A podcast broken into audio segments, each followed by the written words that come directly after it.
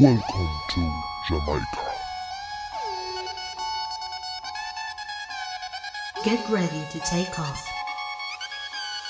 Mi nombre es Giselle y mi objetivo es dar respuesta a preguntas fundamentales para adentrarnos en este hermoso viaje que es la vida. Quiero que seas un viajante más y si no me conoces, escucha el primer episodio para que sepas a dónde te estás metiendo.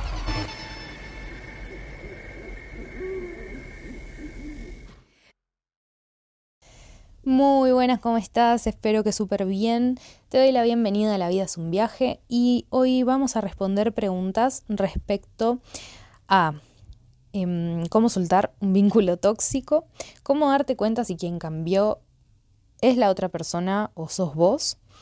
Y si ves que el otro cambió pero igual te sentís mal, ¿qué es lo que está pasando ahí? Bueno, todo eso vamos a hablar hoy.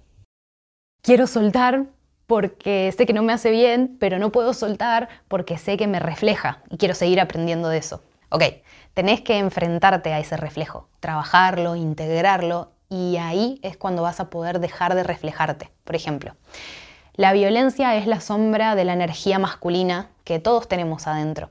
Cuando la integras, se corta la atracción hacia gente violenta, porque ya no necesitas integrar eso dentro tuyo. Te genera atracción lo que necesitas integrar, sea bueno o malo. Por lo tanto, la atracción y las relaciones terminan cuando dejas de reflejarte con esos aspectos del otro que ya están integrados en vos. Y si te resistís a cortar el vínculo, estás resistiendo a tu evolución. Tenés que entender que no te enamoras de las personas, solo resonás con la información que te traen. Y cuando la integras en tu vida, listo, el otro deja de resultarte atractivo. Como hablamos anteriormente, el reflejo no siempre es literal. Si alguien te engaña, no quiere decir que vos estés engañando. Te está eh, marcando, te está invitando a que evalúes en qué aspecto vos te estás engañando a vos todo lo que decís y sentís es tuyo. Si decís, por ejemplo, che, esta persona no me contesta, bueno, hay algo que vos no te estás contestando a vos.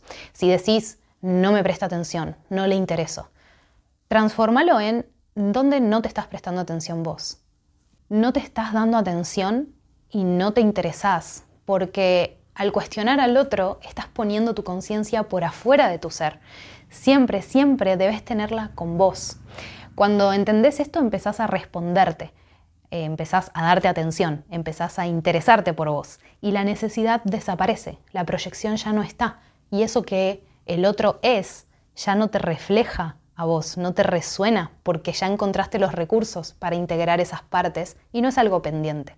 Si no tomás esos reflejos vas a seguir proyectando tu necesidad y el otro puede darte atención, placer y mostrar interés, pero nunca te va a llenar tanto como dártelo vos. Entonces, te arriesgas al dolor, porque si mañana esa persona se va, se lleva con ella todo lo que te estaba dando. Y ahí es en donde te quedas con un vacío. Eso es lo que no puedes permitir que suceda. Alimentate vos, date atención vos, contestate vos. Y no te va a importar si el otro no te responde, no te da atención o no se interesa. Te recuerdo, si estás escuchando este contenido en podcast, podés buscarme en YouTube como Tu Yo Cósmico y si estás viéndome ya en esa plataforma, te invito a que te suscribas y actives la campanita.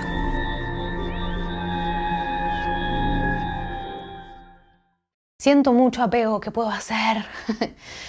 bueno, las personas suelen luchar mucho por mantener a flote relaciones kármicas porque generan dependencia energética.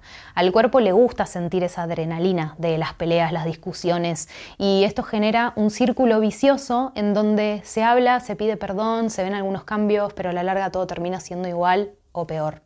Siguen las faltas de respeto, la violencia, los comportamientos pasivo-agresivos y es importante que puedas ver que ese vínculo va a seguir siendo así hasta que uno de los dos acepte esa realidad y elija correrse de la dependencia, elija romper ese círculo, actuar diferente.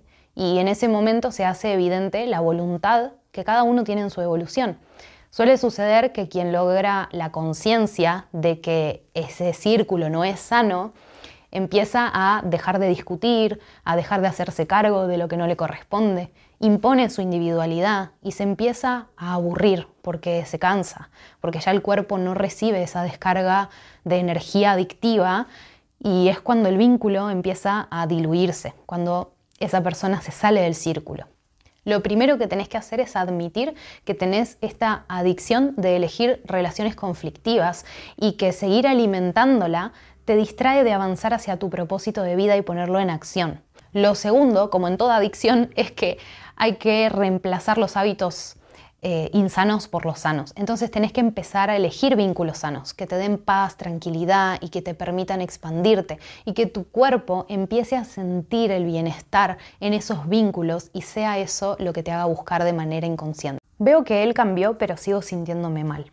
Bueno, si eso sucede, revisa cada situación y estoy segura de que vas a detectar esto. Sos vos la que estás cambiando y ahora tenés otra perspectiva, por eso sentís diferente. Pero ponete a pensar en qué cambios hiciste. Pregúntate si esos cambios fueron para aumentar tu bienestar o para reducir el conflicto en el vínculo, porque son dos cosas diferentes. Una de esas decisiones te expande y la otra te reprime. Y sí, se puede creer que todos siempre decidimos en pos de nuestro bienestar, pero esto no es realista, ya que hay personas que deciden en pos de sus intereses y no de su bienestar, y no necesariamente lo que les interesa es sentirse bien. Mucho menos les va a interesar que el otro también se sienta bien. Así que pregúntate si los cambios que ves se basan en pos de aumentar tu bienestar o por interés de obtener algo a cambio como paz y calma en el vínculo. Por ejemplo, en este caso que se nos presentó en la clase en vivo en donde él era violento, invité a que se observe Sí, dejó de ser violento porque vos decidiste o te resignaste a algo, entonces él no cambió, pero vos sí. Dejaste de ser vos, dejaste de ser el disparador, reprimiste algo que querías decir o algo que querías hacer para dejar de disparar su trauma, de tocar su herida, pero su herida sigue estando. Entonces, ante la falta de ese disparador, te empieza a violentar de otras formas. Antes era maltrato físico, ahora puede ser maltrato psicológico o control emocional. Entonces, presta atención a esas cosas. ¿De verdad él cambió porque sanó su trauma y ante las mismas situaciones actúa diferente? ¿O vos estás dejando de ser vos en tu esencia porque no querés ser un disparador de sus heridas? Si acompañar al otro en su proceso evolutivo implica que vos detengas el tuyo o que te desvíes de tu camino, reflexiona si no te parece un precio demasiado alto a pagar. Si estás bien con eso, es tu decisión.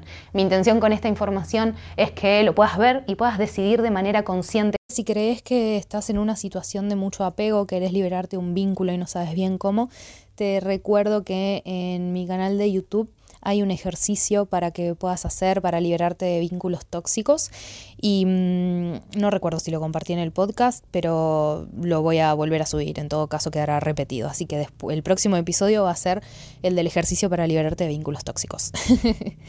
Espero que lo disfrutes un montón. Y lo próximo que vamos a abordar es sobre cómo son las personas mentalmente sanas y cómo abrirte al amor si sentís que estás teniendo miedo a recibir todo eso que siempre pediste y que sabes que mereces, pero con esa información previa, si identificas que quien te interesa tiene sanidad mental, no hay motivos para que no te abras a vivir ese amor que tanto te mereces. Que sea magia.